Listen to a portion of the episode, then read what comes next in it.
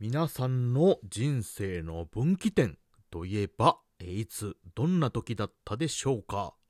ということでですね、えー、本日はですね、えー、運営さんの今週のね、お題トークということで、ここが人生の分岐点というね、お題がありますので、それについてね、ちょっと考えてみました。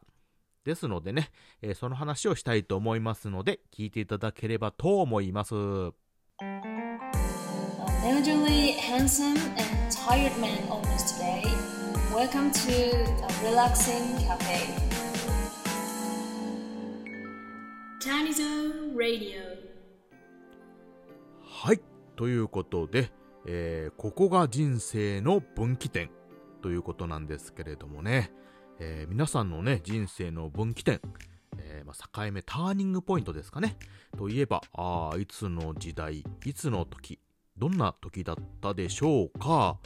えー、谷蔵もですね、いろいろちょっと思い返してみました。やっぱり人生にね、おいてね、まあ、いくつか分岐点があるとは思うんですよ。まあ、おおよそね、大きなイベント、まあ、季節の変わり目というのかな、まあ、そういう時が、よく考えつくんじゃないかなと思いましたし、谷蔵も実際そういうところは、まあ、大きな分岐点だったなと今思い返せば思います。まあ、ちょっとね、思いつくところで言えば、例えばの中学の受験の時ですかね。うん、まあ、学校選びでね、だいぶ悩んだと思います。私も中学受験をしたちょっと口でして。えー、なので、で、最終的にまあ中間一校のね、あの、一緒の高校に、あ、中、中高か。あ一緒の高校にね、行かせていただいて、うん、っていうのがありましたし、はたまた、あの、大学ですね。大学受験もそうですし、で、まあ、その大学を卒業して、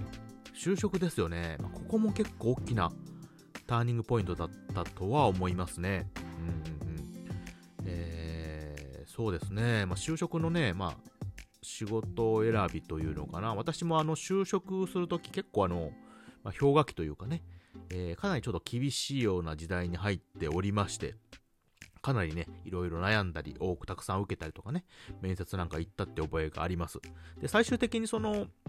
あの会社がね、まあ内定と言いますか、まあ決まりましたっていうのをもらったところもあったんですけれども、まあ、自分がね、行きたいと思ったところ、比較的行きたいと、やりたいと思ってたところがあった会社があったんですが、そこにはね、ちょっと行かずに、別のところにね、えー、選んでしまったということもあります。はい、もう今はね、もうすでにもうそれで、あの、今のところで、楽しんでというかね、しっかりあの、できて働いておりますのであれなんですけれども、当時はね、だいぶ悩みました。えー、その自分がね、したいと思ってるところが、ことが、まあ、できるというか、あのー、まあ、望んでるような職種でやっていきたいと思ったところがあったんですが、まあ、最終的にはね、えー、そうじゃなくて、あの別のところをね、選んでということで、えー、まあまあ、それはあのー、まあ、いろんなね、面があったりとか、やっぱりその生活の関係とかね、えー、それに結びつくようなことがま判断材料になって、まあ、そっちを選んだということなんですけれどもね、えー、ま、そこでまた違った選択をしてたらどうなってたかなっていうのはちょっとね、まあ、今ではもう家庭の話なんでね、えー、わからない話なんですけれども、そこは結構大きなターニングポイントだったんじゃないかなと私は思っております。多分皆さんもね、あの就職、ちょうどね、えー、この時期ですか、えー、3月、4月といえば、あのー、季節のね、変わり目で、あの、新入生というかね、そういう形で、えー、新卒ということでね、就職される方もおられるとは思うんですけれども、うん、やっぱりこういう時がね、ターニングポイントになるんじゃないかなとちょっと思っておりました。なんですけれども、一番ね、私が、まあ、変わったというかね、これは結構大きかったんじゃないかなっていうものがあります。はい。それはかなり遡るんですけども、その最初のね、出来事ってのはもう子供の頃ですね。えー、皆さん何だと思いますか？うん結構これに影響されたっていう方はね、多いんじゃないかと、私の古い世代の人はね。えー、それはですね、あれですよ。ゲーム機ですよ。ゲーム。家庭用ゲーム機がね、普及しだして、いわゆるあのファミコンとかですね、えー、今だプレイステとかね、えー、いろいろありますけれども、あれがね、多分、一番の分岐点じゃな、じゃなかったかなと思いますね、本当に。これが多分触れなかったら、だいぶその私の人生というか、まあ、生活環境、性格とかね、もう生き方自体が変わってたんじゃないかなとちょっと思ったりもするぐらいのものですよ。うん。これ多分このゲーム、ゲーム機とかね、そういうのの歴史とともに育ってきた世代の方は多分、まあ、多かれ少なかれ、多少はね、影響を受けてるとは思います。うん。多分分かっていただけるんじゃないかとは思うんですけれども、うん、今はね、本当にあの、スマホとか、まあ、パソコンもね、あの、ゲーム機も当然たくさんあるんですけども、もう手軽にね、どこでも触れられるようなもの、もう本当にあの、みんながね、当然のようにできるようなもの、う、社会現象のね、一つになるようなものなんですけれども、まあ、当時、まあ、できた当初っていうのもすごくな人気はあったんですけども、やっぱりね、あんまりこうイメージのいいものではなかったんですよね。まあ、ゲーム中毒、まあ、今でもね、いろいろ言われるんですけども、やっぱり悪影響があると。まあ、外で遊ばなくなったりとかね、あとそればっかりしてまあ勉強ができできなくなって、まあ、学力が落ちるとか、はたまた目が悪くなるってことでね、ずっとテレビとかね、画面見てるんでということで。まあ、はっきり言ったらまあ、それを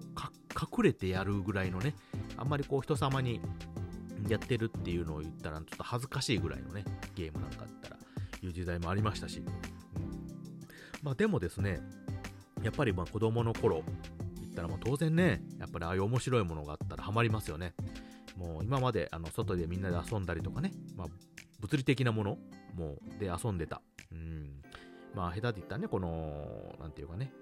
まあ、昔の古風なんで言ったらコマとかね、メインコとかあるじゃないですか。あとは、あのー、外でね、ドッジボールしたりとか、サッカーしたりとか、野球したりとかっていう、これ物理的なものから、その一人でもできる。ね、しかも家の中で、えー、で、まあ画面でね、カセット一つあれば、まあゲーム機とね、ソフトがあれば、あ遊べると。で、まあ友達もいればね、一緒にそれでも遊べると。うん、いう快適な空間で、まあずっと楽しいことがいろいろできるっていうね、えー、手軽にできる。お金もね、まあまあ最初に買う時はね、かかりますけども、うん、それ以降はね、まあずっとまあ、そこにかけることなくね、まあ、ゲーセンとかだったらずっとお金使っちゃうじゃないですか。そういうこともなく遊べるっていうもう素晴らしい商品だったんですよね。うん。まあ、これに触れることによって多分まあそれに割く時間っていうのはもうすごい時間が多分この生涯においてね、今まで生きてる中において、えー、もうずっとね、かなりの時間を割いております。うん。っていうことを考えればもうかなりこれはすごい分岐点だったんじゃないかと。うんまあ、ゲーム、私ね、そのファミコン時代からやっぱりずっとハマったというかね、やり続けて、うん最近はですね、あんまりそうすることもちょっと減ってるんっていうか、ほとんど今ないんですけれども、うん、やっぱり少し前、就職して少しぐらいまではね、もうずっとやっておりましたし、えー、いろいろとね、うん、楽しませていただいてはおりました。うん、なのでね、特にあのー、オンラインゲームが普及しだした頃なんかは、もうすごくやっぱり、あのー、やってたりしましたよね。まあ、寝る間を惜しんでというか、もうそれぐらいハマってたですね。えー、まあ、ね、一部ではね、あの、やりすぎる人を廃人とか呼ばれてね、あの、みんなからまあ、一部の方にはもう、恐れ、おののかれて、方やね、意味嫌われてみたいな感じのね、イメージとかもありましたけども、私もそこまではね、なかったんですけども、まあ、結構ね、やり込んだりもしました。まあ、ね、こうやって言ったらなんかちょっとあんまりこう良くないものなんじゃないかなっていうイメージはあるんですけども、でもあの、特にオンラインゲームとかですね、あのー、今までコンピューター相手に、まあまあ対戦とかは別にしてね、コンピューター相手にいろいろやってたものが、その、画面の向こうにも、その、見た目はね、コンピューターみたいに見えるんですけども、まあ、一個人、あの、みんな個人個人がね、やってると。で、コミュニケーションも取れると。チャットとかね、まあ今だったら音声とかであれあれなんですけども、まあ、そういう環境でいろいろコミュニケーションを取ったりとかね、えー、まあ、会話したりとか、まあ、することができると。うんいうこともあって、やっぱりその、もともとこう、内気というかね、あんまりこう人に声かけるのが、苦手だったりとかっていうところが、人見知りがね、そういうところもあったんですけども、あの、ゲームなんか外人さんとか、うん、あ、こういう方良くないですよね。あの、他の国のね、えー、方とか、えー、おられたりとかして、まあ、英語とかね、他の言葉で、あの、片言でね、喋ったりしたりとかね、あと一緒にこの、遊ぶのにね、やっぱりこう、声をかけて遊ばなきゃいけないということで、積極的に声をかけたりとかね、話したりとかするようになったりとかして、まあ、あの、お友達とか知り合いもできてねっていうことで、うん、交流の幅も広がって、えー、まあ、そんな遊んだりとかもね、することになってっていうことで、まあ、マイナスばっかりじゃなくてね、まあ、そういう出会いっていうかね、まあ、会話したりとかっていうことで、多少ね、その人見知りが、まあ、改善されたというか、うん、いうこともありましたし、うん、